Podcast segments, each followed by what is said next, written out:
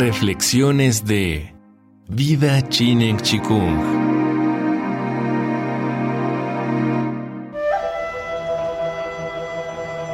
De modo directo, intuitivo, pero no menos resuelto, Confucio entabla un vínculo indisoluble entre el individuo y la sociedad a partir del establecimiento de una normatividad moral que a nivel particular puede sustentar una liturgia general.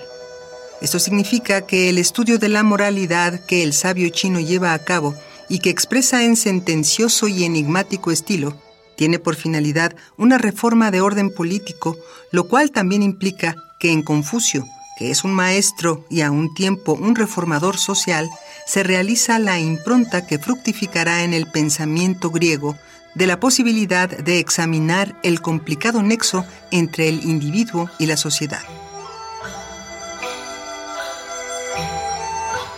Confucio inicia su reflexión por el estado del país, cuyo desorden y mediocridad deplora, y a partir de allí dirige su atención hacia los directores de la política. A continuación, examina las instituciones, luego estudia a las familias y por último, concentra su análisis en los súbditos. Una vez establecida su lógica exploratoria, Confucio realiza una investigación respecto al protocolo moral para el sujeto, del estilo de vida que todo ser humano debe seguir a partir del objetivo del progreso propio y de la supervisión de la racionalidad. Este análisis encuentra su manifestación en los adagios eruditos que conforman las enseñanzas confucianas. Me comporto como debo con mi esposa, después con mis hermanos, mayores y menores a fin de gobernar convenientemente mi estado, que no es sino mi familia. Confucio 2006, 257. Confucio plantea la simiente teórica que va a dar lugar al análisis filosófico sobre el intrincado y conflictivo nexo entre el individuo y la sociedad en la ciencia griega. La investigación respectiva inicia con Sócrates quien lleva a cabo un minucioso estudio centrado en la moralidad del sujeto, el cual da lugar al surgimiento de la ética como reflexión filosófica sobre la moral. En mi opinión, el autor de una injusticia, el hombre injusto, es por entero desgraciado. Más desgraciado si no es juzgado y castigado por sus delitos. Platón, 1966-381.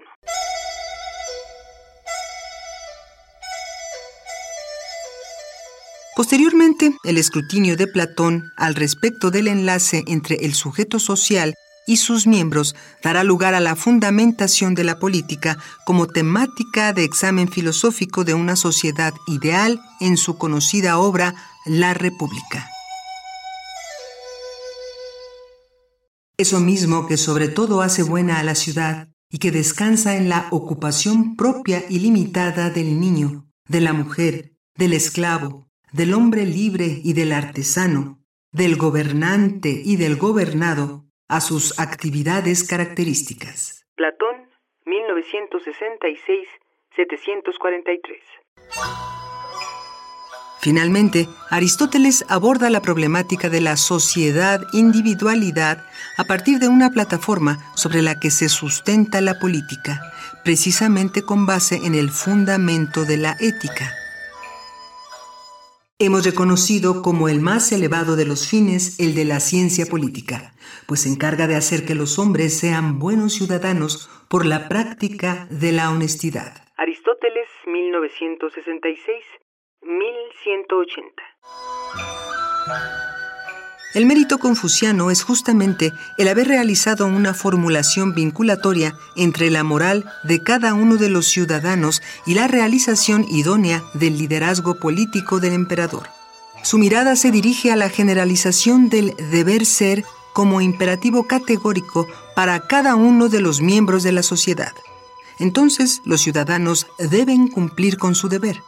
Las madres deben educar a sus hijos, los profesores deben dirigir la enseñanza hacia el estudio y la meditación, los ciudadanos deben obedecer a sus dirigentes, los gobernantes deben gobernar a sus reinos de acuerdo a un bienestar general. El perfeccionamiento de sí mismo es la base fundamental de todo progreso y de todo desenvolvimiento moral. Confucio 2006-31. Ancestralidad trascendente. Confucio y el proceso vinculatorio entre la moralidad y la política. Texto de Flor de María Balboa Reina. Vida Chinen Chikung. Todo es posible.